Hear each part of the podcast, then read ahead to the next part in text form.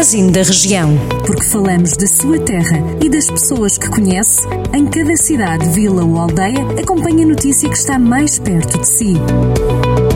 Magazine da Região. Edição de Micaela Costa.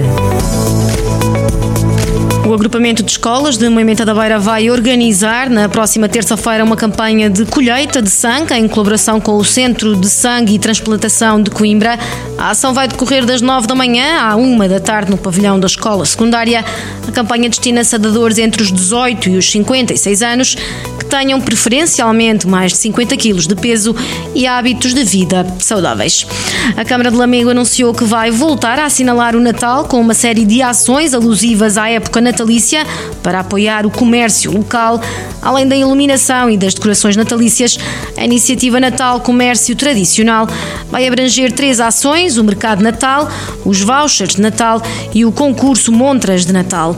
O Mercado Natal vai reunir na Avenida Doutor Alfredo de Souza uma variedade de produtos artesanais e regionais e decorre entre 27 de novembro e 9 de janeiro.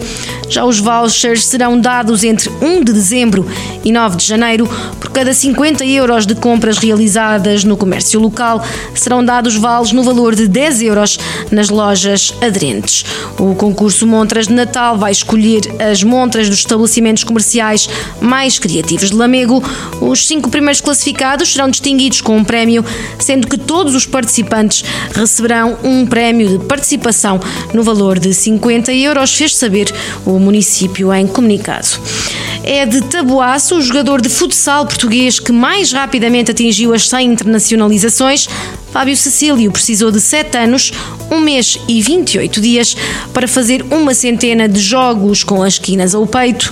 A marca foi atingida pelo jogador no encontro desta segunda-feira, diante dos Países Baixos.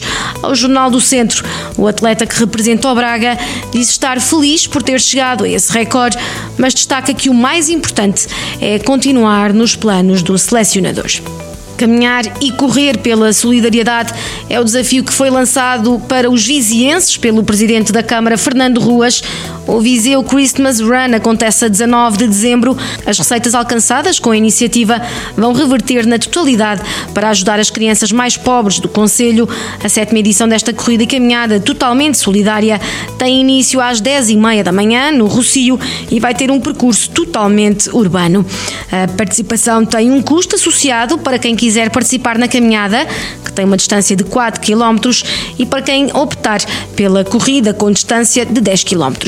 Cada participante receberá um fato de Pai Natal. Estas são algumas das notícias que pode ler em jornaldocentro.pt.